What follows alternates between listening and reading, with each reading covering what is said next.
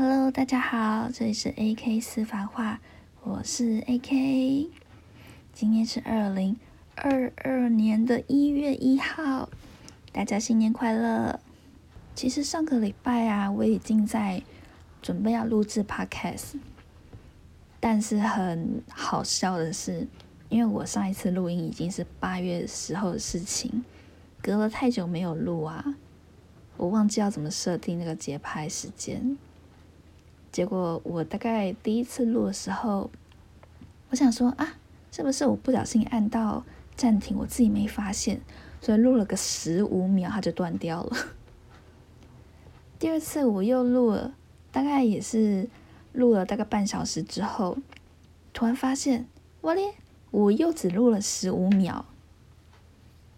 后来就是录到第三次，我已经有一点忘记我到底。录的时候讲了什么样的内容？所以虽然我有录了大概八分多钟的内容，我还是想说重新再录一次好了。所以今天是我时隔我想八九哎九十十一十二时隔四个月之后又再一次录制 podcast 内容。对不起，我真的拖太久了。最近大家好吗？因为时隔了四个月嘛，其实有非常多的事情发生。那来跟大家报告一下。首先呢，七月三十一号是我上一个工作的最后工作日嘛。那我八月、九月、十月都在家里面待机，然后十月中旬的时候我就开始正式上班了。工作内容是在做办公大楼的，嗯，大楼服务处的行政助理。然后现在就是接触到蛮多不不一样，以跟以前完全不一样类型的同事，就对我而言是一个还蛮有挑战性的工作，因为跟之前的那种互动的对象都不太一样。现在就是，嗯。有觉得还蛮有趣的地方，有觉得很不太适应的地方。那跟人的人际关系就是拿捏上，我也觉得是一个需要再多加学习的部分。那我希望下一次录制的时候啊，可以跟大家多报告一些比较让我有办法跟大家报告好消息的内容。就希望自己在这段时间能够多多学习，然后。跟大家分享一下生活上的一些点点，呃，生活和工作上的一些点点滴滴。然后啊，我想要回顾一下，就是呃，微打第二剂疫苗，八月的时候，哎，我想想看，七月三十一号吧，哎，不对，我想想看，我看一下我的打疫苗时间，七月三十一号我去打了第一剂，那本来预计是。十月份可以打，那因为当时疫苗的供应量就是数量，我不确定是不是因为不足的关系，所以我拖得比较久。那我是到第十一月的时候才打第二剂，然后两剂都是打 A Z。那希望说就是因为现在台湾疫苗供应量算是很稳定，那就是看时间点上差不多可以打第三剂的时候，就是再去打第三剂。台湾现在的状况其实都还蛮 OK 的耶。上一次录音的时候，因为那时候是正值疫情比较严重的时期。我想想看，五月份的时候疫情开始变得比较严重，那到八月的时候，我记得还有一些呃本土案例，然后大概到十月、十一月的时候就开始慢慢的。本土炸领的状况又开始发生，然后就嗯，觉得心中放下一块大石头。因为当你听到那种有本土案例的时候，你就觉得，因为我又住上我双北市，就是觉得说哦，本土案例，我去哪边才会比较安全呢？我会不会刚好遇到就是有可能有确诊者出没的足迹，就很焦虑。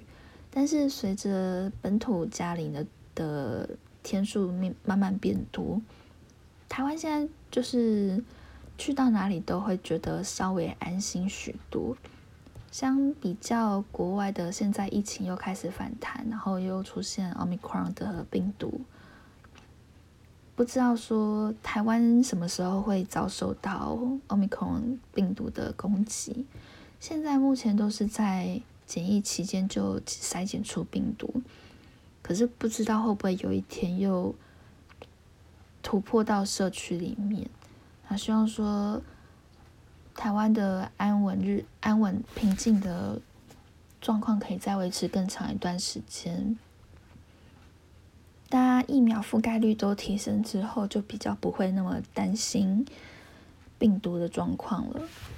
那也是呼吁，就是还没有去打疫苗的人，请赶快去打疫苗。我现在因为上班就是需要接触不同人的关系，那公司的。嗯，服务处的部分大家都还蛮踊跃去打疫苗的，但是警卫的部分就我看到蛮多人不愿意去打，而且年轻人也不少。其实我不是很理解为什么不想要去打疫苗的那种想法，但是。如果说我是传染者的话，没有打疫苗的人就很有可能会因为被我传染变成重症，不是吗？但是毕竟身体是他们的啦，他们如果不接的话，我其实也没什么好说的。就如果你真的是真心想要为身边的人着想的话，就赶快去打疫苗吧。台湾现在疫苗施打都很充足，有些地方还会安排就是可以领一些小奖励。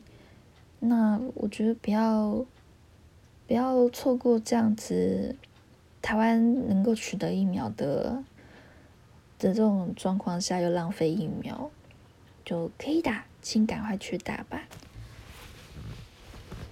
接下来我想要跟大家分享一下，在二零二一年发生的一些比较特别的事情。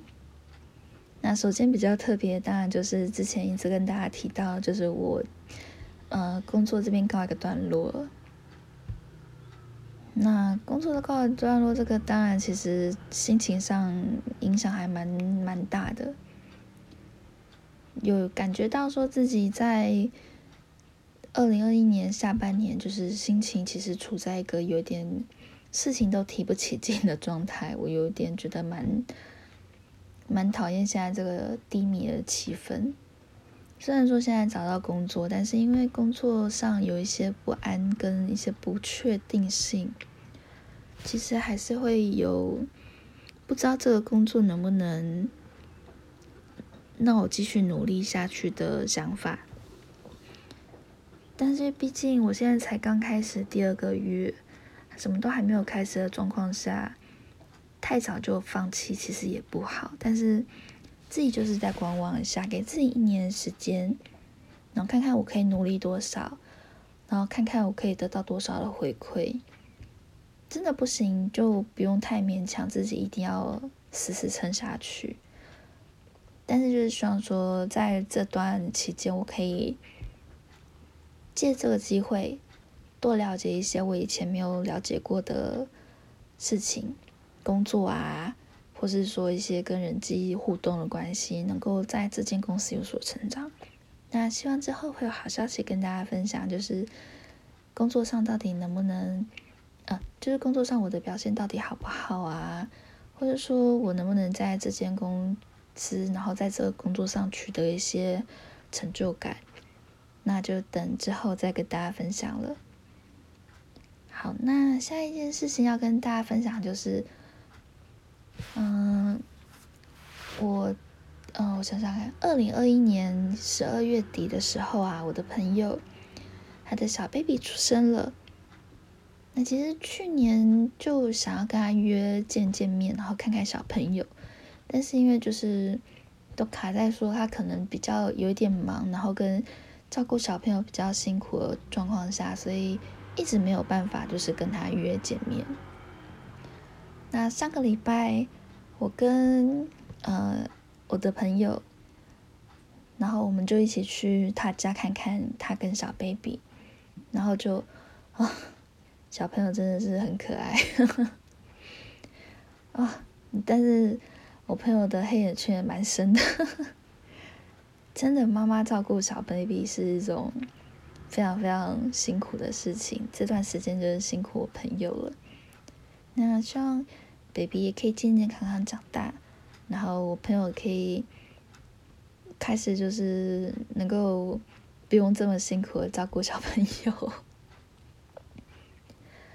然后要分享的是，哦，我哥哥的小朋友有两个小朋友嘛，一个快要三岁，一个今年，啊，不是，对不起，一个是二零二一年的时候念小学，哇，时间过得好快，一瞬间，突然小朋友就从小 baby，然后变成要念小学，哦，真的，突然就感觉到时间飞逝，那。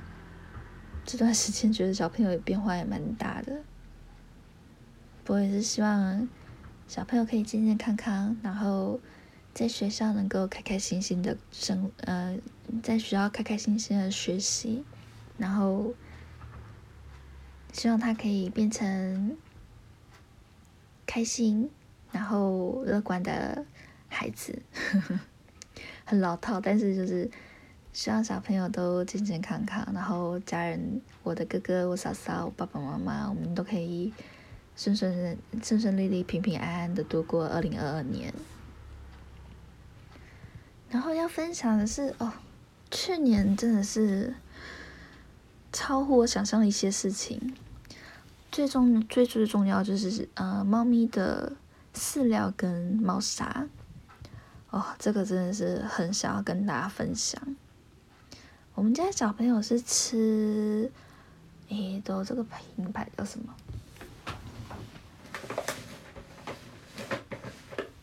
我们家小朋友是吃法米娜的干饲料。其实我刚开始要换成法米娜的时候啊，听店员才说才知道说，哦，货柜轮卡很久，然后法米娜一直缺货。所以我那时候刚买的时候，只买得到小包的干饲料，五百克装的吧。我想想看，好像是四百克还是五百克一包的包装。那时候就是，其实我刚换饲料，我没有想到这么多。就当大概过大概两个月吧，才开始有大包装出来，就是进货这样。这件事情我当时还真的没有想到，我。跟我的猫砂有关。首先，我的猫砂是用 Smart 猫，诶，聪明猫 Smart Cat 的高粱砂。那高粱砂这个是美国制，然后再运再引进台湾的东西，台湾是没有的。我大概在美国疫情刚开始爆发的时候，我就跟我家里人讲说，我猫砂我会多买一些，以防万一就是。不好运进来，就是可能会有卡关的问题。那时候大概是美国疫情刚爆发，是二零二一年的四月吗？三四月时候事情吧，还是一月二月的时候？总之那个时候我有多买一些，想说先囤着。然后到七八月的时候就想说，哦，应该好像订货都还没什么大问题，我就。就没有特别去留库存，就照平常的计划，就是剩下两包的时候开始准备要下单订货。我想想看，那时候是几月份？九月、十月吗？还是八九月？总之，我那时候从我官网到我真的发现快要快要没有货可以订，隔了大概应该有一个月以上了吧。就是剩下的猫砂就是死命死撑着，然后。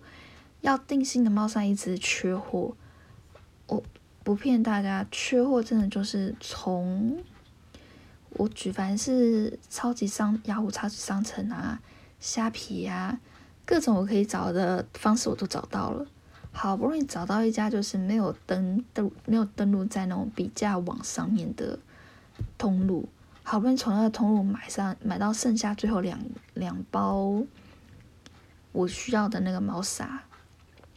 之后就真的再也找不到任何的货然后我大概剩下就是用到真的最剩下最后两包的时候，我就很焦虑，打电话给 Smart 猫的代理商，因为我前两年吧，前两年遇到个状况，那个猫砂不知道为什么，它不是真空的状态，所以我打开的时候，我闻到一种很奇怪的味道，那个味道有点刺鼻，我本来以为是我想太多。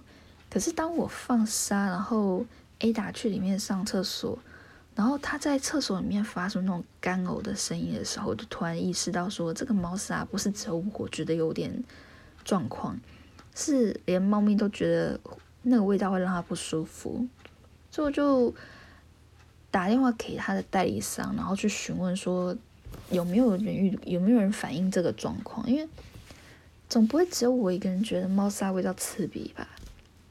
结果店那个呃代理商的窗口就跟我讲说，诶，没有听过这样的状况，但是呃如果你沙还留着的话，我们可以帮你直接换一包。我就啊，好开心哦，直接可以换啊，对不起，直接可以换。然后那时候代理商就跟我讲说，如果你真的有需要买猫砂的话，你可以找哪家哪家店家可以去联络问问看。所以，我今年就是呃，对不起，二零二一年那时候，就是在走投无路状况下，我就死马当活马医，然后又打电话去找那个代理商。那因为代理商他没有想到我过这么久，我电话还存在我手机里面，所以他本来一开始听到我说，诶，是某某某先生吗？很警惕，想说你是谁？为什么有这个电话？然后我就跟他实话实说，哦，不知道你们印象两大概两三年前吧。我的我反映过猫砂有刺鼻的味道，然后你还有送猫砂到我家来，然后他才想到说，哦，对对对，你是那个什么小姐，然后你住在哪里？然后说，哦，现在是猫砂全部都卡在，呃，卡在游轮上下不来，还没有办法下来，也不知道什么时候会下来。然后想说完蛋怎么办？他说，但是。我这边呢，有一些就是厂商退货的猫砂，你要不要？可能是受撞击还是怎么样，就是包装可能有破损，然后他们当初就是直接用胶带把破损的地方粘起来，然后放在仓库里，然后他就有一些量问我说，如果你不介意的话，你要不要？他那个破损有一些可能是。在运送过程中可能受外力撞击，然后沙油沙油喷出来，然后或者说有缺口，所以被退货。然后他就用比我在网络上买的还要便宜很多的价格，然后就是算一包多少钱卖给我这样子。那我就一次买了大包的八包，然后小包的他就隔天打来问我说。我们这边仓库还有几包，你要不要？有的话，我就一起送过去。那也是用比较便宜的价格给我。所以我家现在是高粱沙大 大富翁，我有非常多的大那个猫砂。然后我比较担心的是，之前我说过，我呃，应该说我刚刚有说过，我之前之所以退猫砂，是因为。猫砂有刺鼻的味道嘛？那这次就是因为我买的是瑕疵品，那窗口跟我讲说，这个虽然说不是受污染的猫砂，但是有可能是因为烘太久，所以里面会有一些杂质，是一些黑黑的东西啊。那个不是虫，它只是烘太久了，所以变太黑。我当时想说，变太黑也无所谓啊，因为之前猫砂里面有看到那种小黑点点啊。我知道说那个不是虫，所以我就觉得说 OK 没问题。只是我没有想到，说我那天拆开来小包的猫砂的时候，我又闻到一种很熟悉的刺鼻味。对，没错，就是跟之前那个味道一模一样。我想说，可是因为我没有在第一时间退回去给人家，所以我也不好意思跟人家开口说 这个猫砂有什么状况。想说，嗯，死马当活马医，我先。先打开来，然后让它散散那个味道好了。啊，那味道真的是呛到我放了一天，隔天还是可以闻到那个味道。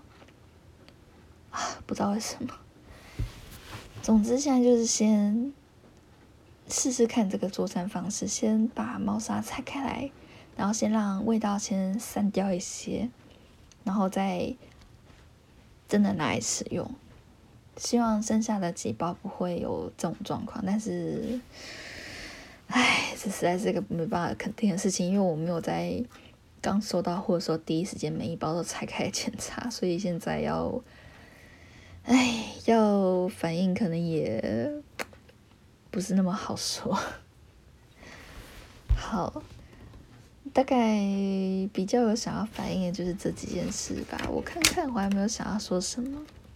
啊，还有一件事情，个人非常非常推荐十二月底上映的《蜘蛛人》哦，无家日，大概是我去年觉得数一数二好看的电影。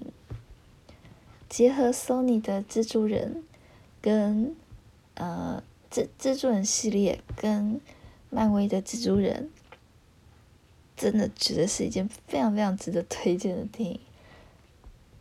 如果是喜欢 Sony 版的蜘蛛人和漫威版的蜘蛛人，真的不能错过这一集，会大呼过瘾，而且片长非常的长，大家要记得。看电影之前要少喝一点水。那明年哎，不对，现在已经是二零二二年了。我其实挺期待今年会有什么样的电影上映，《奇异博士二》。因为《蜘蛛人无家日》的最后片尾啊，其实就是《奇异博士二》的那个预告，看起来就是还蛮多可以期待的影呃内容，所以。希望五月能够快点到来，我想要看《奇异博士》第二集。然后本来预计今年会上映的，我想想看那叫什么？嗯，那部叫什么？基诺里维演的那一部，那个那个，哎，都，哎，什么杀神？我想想看，那叫什么？突然想不起来，《捍卫任务》《捍卫任务》第四集第四集吧，我记得好像本来是预计说今年要上，二零二二年要上，但是好像要延期了，不知道延多久，但是希望不要再延到明年的啦。好希望今年就可以看到，虽然我个人对第三集的评价不太高，太可惜了。我个人非常喜欢第一集跟第二集，第三集实在。没有达到我当初的预期吧。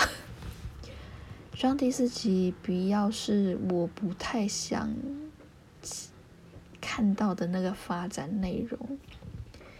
诶，影集版也是今年会上的样子，那我们就看看影集版有没有办法做得好了。去年有太多做的很好的影集，像包括漫威有不对，不是漫威，迪士尼，迪士尼推出的是绯红巫女。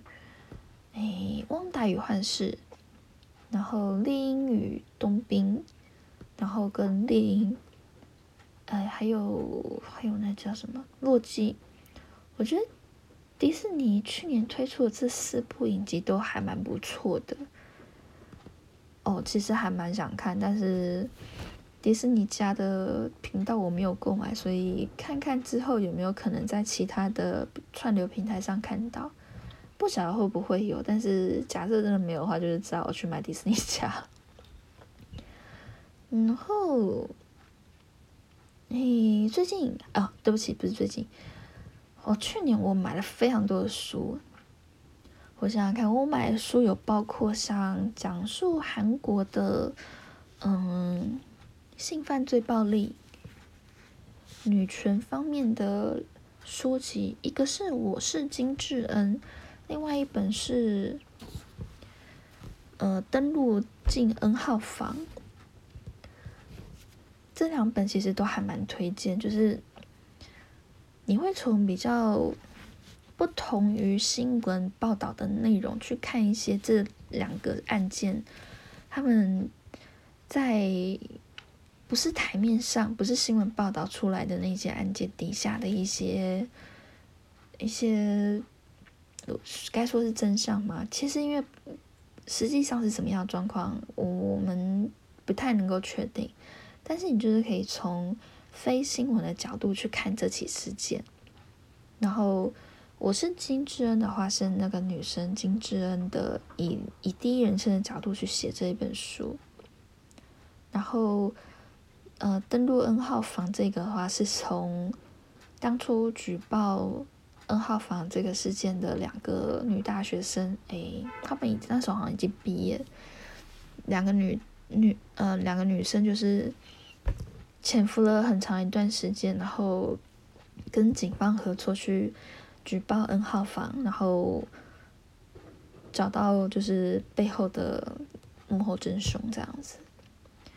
这两个事件其实，我觉得不是关注韩国议题的人，其实可能不会晓得。但是我觉得从中我看到很多，就是跟我们在台湾看韩国的一些介绍啊，你不会想到的一些细节。这部分之后如果有机会的话，我再跟大家分享一下两本书的内容。那去年我还要买一些书，包括因为。我现在很喜欢看报道文学，像，呃，我刚刚讲这两本韩国出版的书都是有点类似像报道文学的内容。哦，去年还有买另外一本报道文学是，嗯，当初，嗯，当初追踪 Me Too 美国的 Me Too 运动的记者写的书，他也是。哎，我想想看，他，因为我买过另外一本讲这起案件、讲 Me Too 这个事件的另外一本书，那本书叫什么来着？哎，不好意思，我现在有点一时找不到。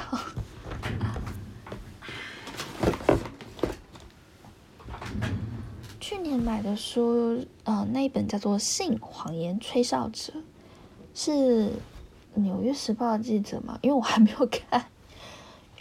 对不起，我买了好多书呢，我都还没有看完。这本就是我其实很蛮期待看的，因为我大概有稍微翻几页，他的文笔其实比我想象中来的不那么的生硬。我之前买的那一本也是讲 Me Too 运动的那一本书，就写的比较有点抓不到重点，他就。每个地方都讲一点点，一点点，一点点，然后篇幅不一定，所以有一点点难把它串联起来。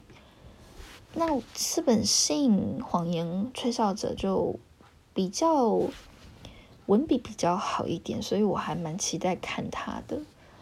但是因为我买的书非常的多，所以这本不知道排到什么时候。另外一本有一点像报道文学吧，因为我其实还没有看，这本是叫《谎报》，是讲述曾经发生过的一起性犯罪。当女性被害人就是指证呃凶手的时候，当时他举证的对象其实是个误报，这这个。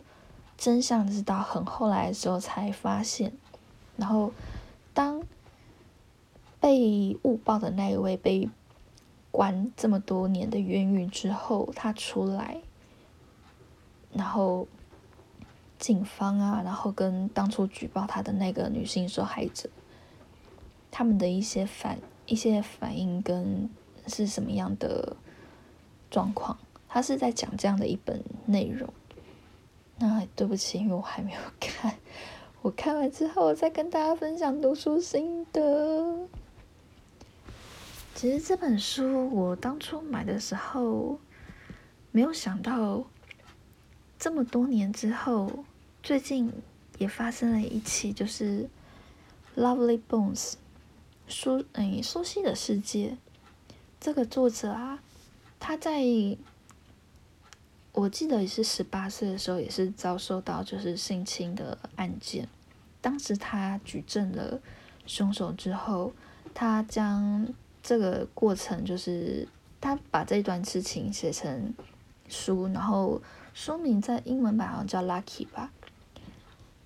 然后当时因为他的文笔就是受到文学界的青睐，所以就是变得越来越有知名度。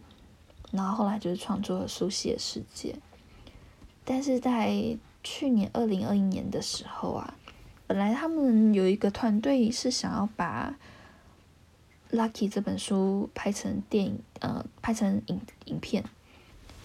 其中的一位呃制片方吗？还是还是哪一个职务的人员在考证的时候就发现一些不太合理的状况。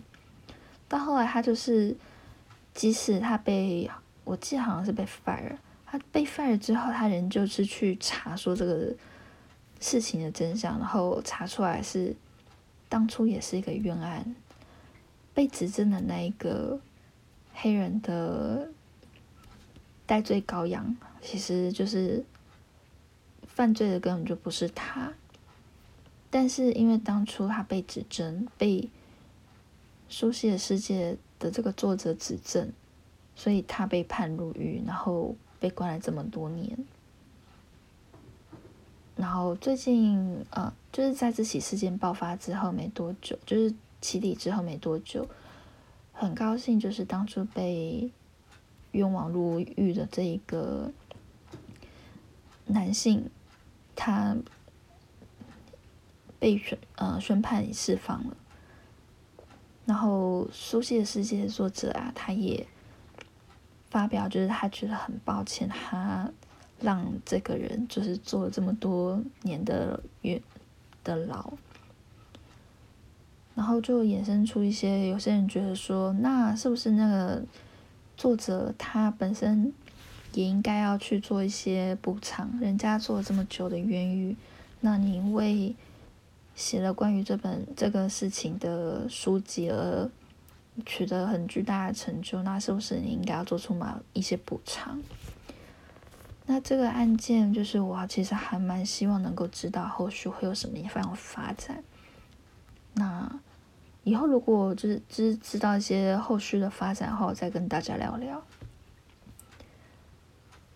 我会知道《谎报》这一本书啊，是因为去年去年还是前年吧。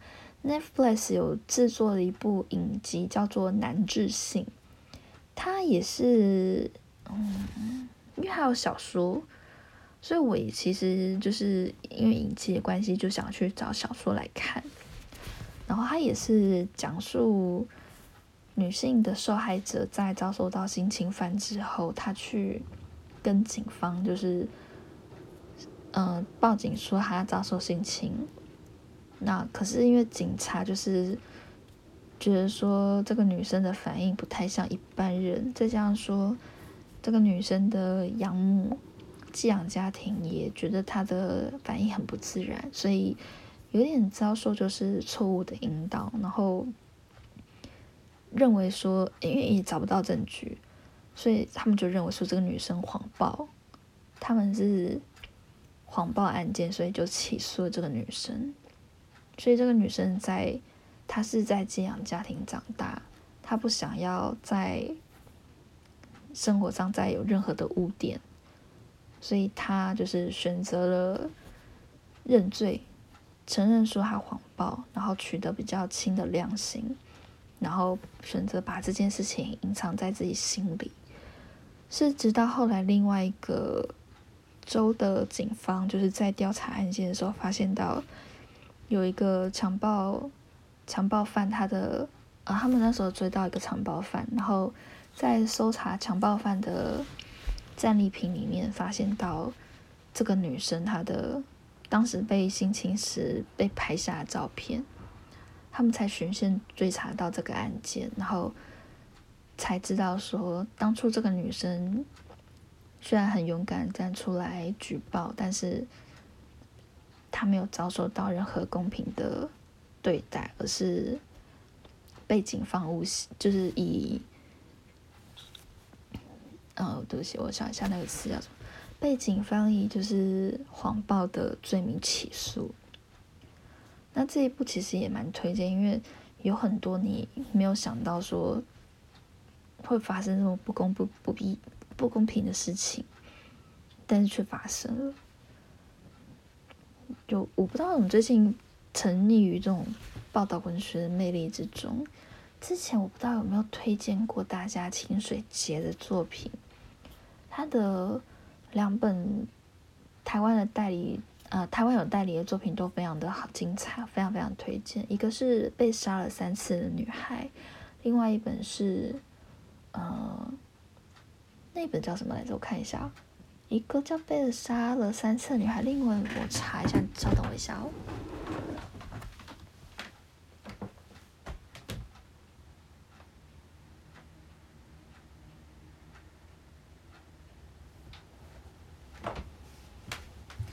找到杀人犯还在外面，这两本我都大推，因为你看的很多都是你没有想到说，日本的的某些方面居然是这样子的运作方式，就是对于喜欢就是喜欢日本文化的我来说，就是算是一个蛮蛮冲击的事情，很精彩，而且。文笔很好，所以看下来就是，嗯，那种感觉到就是很澎，内心很澎湃的感觉。然后，对不起，亚伯刚刚起来伸懒腰，然后一边伸懒腰一边吐舌头，好可爱。好，对不起，我们继续。然后还有买，呃。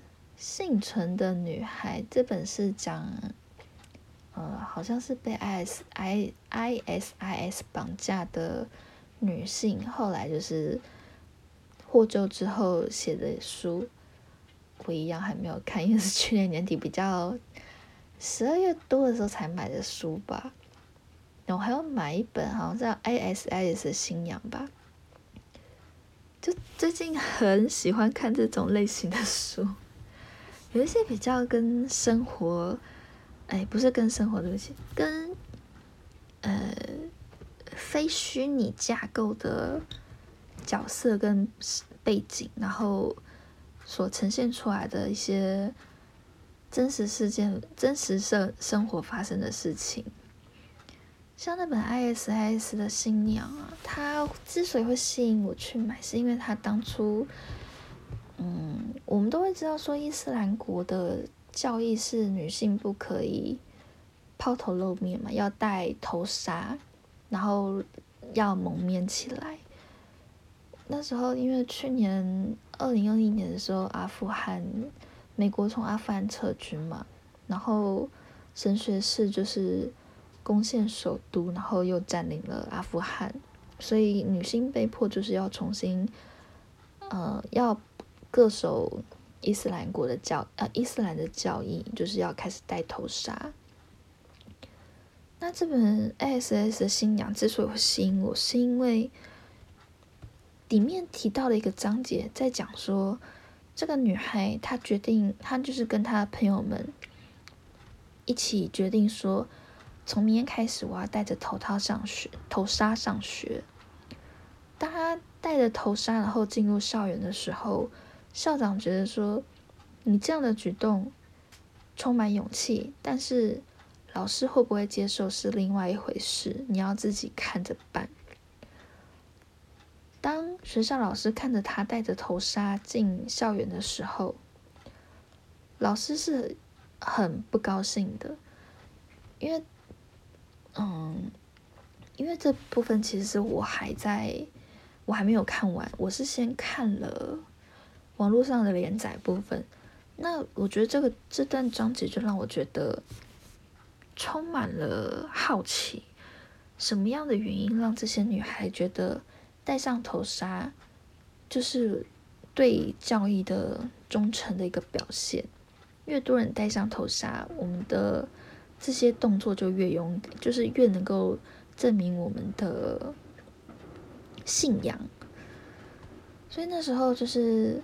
买了这本书，但是因为这本书超乎我想象的厚，我还没有开始看。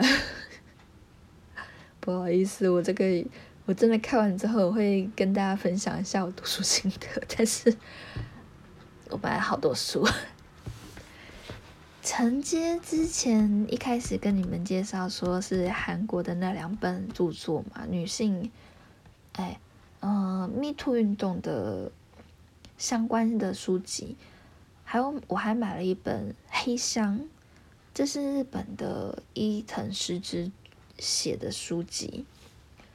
伊藤诗织是谁？他是日本 Me Too 运动算是比较具有代表性的人物。我们多数会知道说，日本的女性是属于比较保守，然后比较隐忍、内敛的那种个性。如果在遭遇到性犯罪、性暴力的时候，比较不会声张，多数会选择自己默默吞下。伊藤诗织算是一个比较特殊的状况，他是本身呃，BBC 英国 BBC 的频道有针对。失智这个案件啊，做了一个节目，然后失智就是在节目里面，嗯，是在书里面，对不起，他在书里面就提到说自己从小就属于那种比较勇于冒险嘛，可以这样讲吗？他是比较勇于冒险，然后愿意去做一些他从来他不是很擅长的一些事情的人。包括学英文啊，去美国留学啊，当交换学生啊，都是一些比较保守的日本人比较不会去做的选择。然后他在美国就是一边念书一边打工的时候，他认识了日本这个新闻社，哎，他是什么？日本的这个作呃，这个是。作者他是一个写安倍晋三自传，呃，比较有知名度的一个作者。然后伊藤诗织就是在美国认识他的时候啊，这个作者是新闻部的，算是一个有比较高层的人物吧。他在美国的时候，就是跟狮子一边吃饭，就是约狮子去吃饭，然后一边吃饭一边一边聊着工作的事情，所以狮子就是想呃，就是对他比较有一种信任。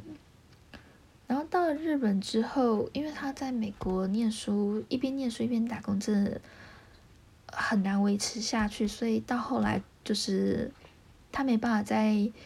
继续维持这样的工生一边工作一边念书的生活之后，他就回日本。他在日本寻找工作的时候，他就是有他的一个抱负跟理想在，所以他想说，他希望能够去电视台的，嗯，电视台去试试看。然后他就想到了这个，后来变成性侵他的一个作者，这个不起，记者。应该是算记者，他就是去找这个有一点，嗯，在日本的新闻界算是有一点有点势力的，哎，不算势力，他好像那时候那个男记者好像在那个时候是电视台的主管级的人物嘛。后来思思去找这个男记者，然后男记者也是。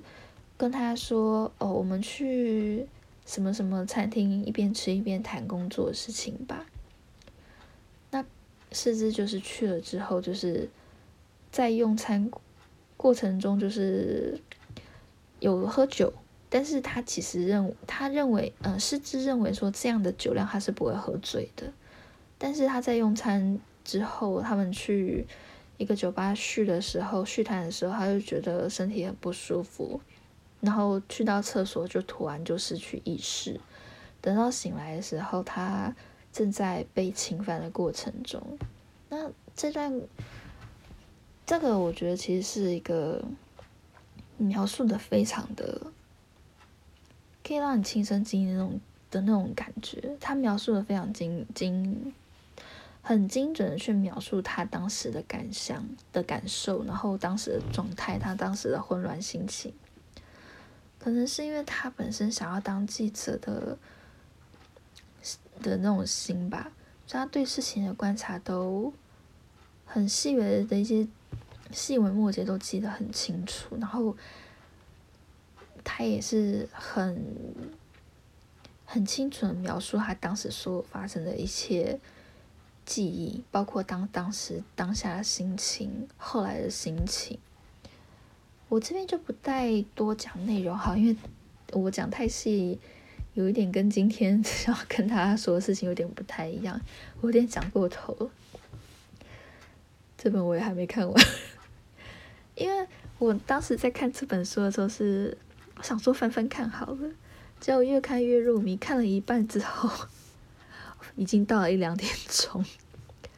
因为我那天是上班，嗯，那天其实还在上班，呃，是平常日还需要上班，所以就跟自己讲说不要再看下去的时候，我就没有再看完，就看了一半，这样 我就很多书都是开了个头，但是都没有看完。啊。有太多书要看了，好糟糕。总之，去年就是在这些情况下度过了二零二一年。关于书的部分呢，我觉得我需要早一天，不是早一天，之后二零二二年的目标就是希望多录 podcast，赶快把我这边买的书看完，然后跟大家分享一些心得感想。好，对不起，兵荒马乱的讲完这些。对于二零二二年，我有什么样的期许呢？第一，希望工作顺利。如果我可以在这间公司找到我工作的成就感，跟我可以在这间公司有相对应的薪资，我想我就可以努力的度过二零二二年。假设两者我其中有一个没有办法取得的话，我想我大概到十月的时候就会开始去寻找下一个工作吧。这部分就等到时候再跟大家聊聊，看状况是怎么样了。现在就不先预想太多。第二个希望。二零二二年的目标是期许，跟期许跟目标是，我希望可以顺利的保持运动的习惯。去年因为疫情的关系呀，健身房就停停止营业嘛，然后我也觉得说待在家比较安全，就都没有去运动。真的人不能不运动，就二零二一年底就觉得啊，身体整个都很僵硬，一直卡。就算到现在，我也还是这样子。然后又因为我都居家上班嘛，在家里面，诶，不算居家上班，就是周末都在家。然后工作七月底结束之后，我也都待在家，然后都几乎一整天，只有去买早餐跟买咖啡的时候会出门，之后就都几乎都没有离开房间。所以现在有上班可以。跑来跑去，会觉得说，嗯，这样生活过还是比较健康一点。所以希望二零二二年我可以重拾运动的习惯，然后可以甩掉一些多增加的重量。第三个呢，呃，其实是多看一些书，把我二零二一年买的书的。还没有看完的书，赶快消化掉。因为我买了好多书，然后都没有看，实在是，我觉得这样不行啊。而且不知道什么，又很想买新的书，书就一直在这样没有看完，又一直增加状态下越来越多。所以跟自己讲说，二零二二年拜托先把我书柜上的书至少先看完一半吧。我现在书柜至少二三十本都还没看。好，第四个是，希望二零二二年啊，哎，我刚刚讲什么？啊，我想要整理我的书柜。我的书柜基本上是一个完全塞满塞爆的状态，已经满到书都乱乱放。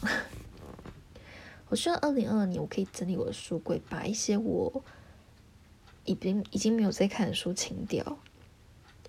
卖掉啊，或是回收都好，就是书柜需要整理一下，因为我跟我自己讲说，我自己的汰换性汰换的原则就是一年都没有用就要丢它，这就是我选我选择留还是不留的标准。然后我其实，在之前出版社的时候啊，我买了很多漫画书。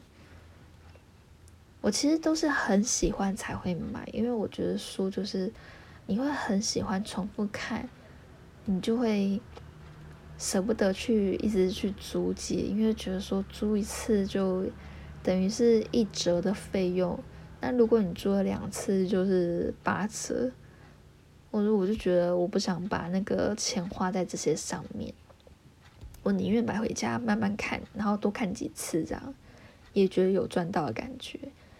但是随着现在，嗯，现在买小说跟买文学书的，也不是文学书了，就是报道文学。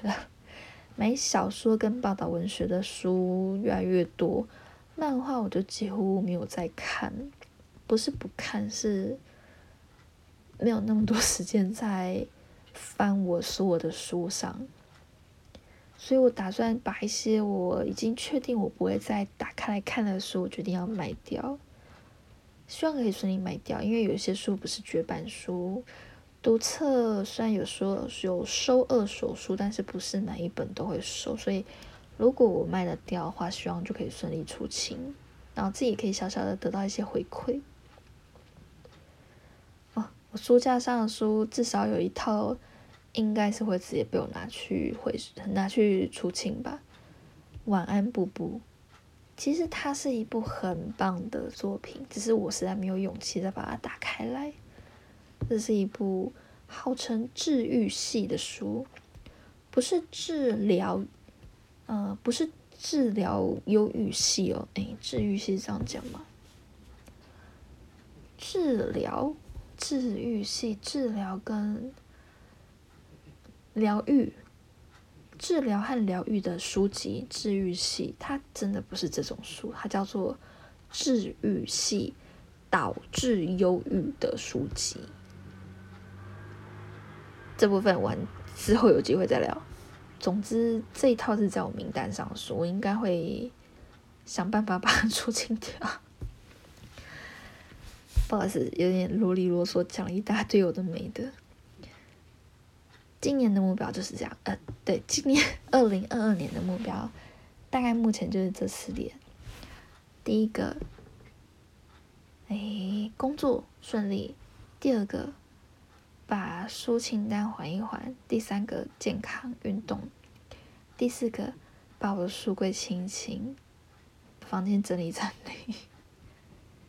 啊，还有一个第五个，希望外稿工作也可以顺利进行。对不起，再补增增加第六个，能够好好跟猫咪陪伴它们。它们现在都已经八呃，去年二零二一年的时候满八岁，所以现在已经算是开始进入老人家的第二年。希望我可以满足他们的需求，多陪陪他们，然后我自己也可以。努力度过二零二二年，希望之后的时间我都可以固定更新，然后跟大家聊聊近况，跟大家分享。那下次再见啦！希望我下一次还是一月份的时候跟大家聊一聊。那就先这样子，大家晚安啦！现在已经凌晨两点半啊，录太久，对不起，真的。不要跟我一样这么久才开始做这些事情。好，对不起，那就先这样子喽，大家晚安，拜拜。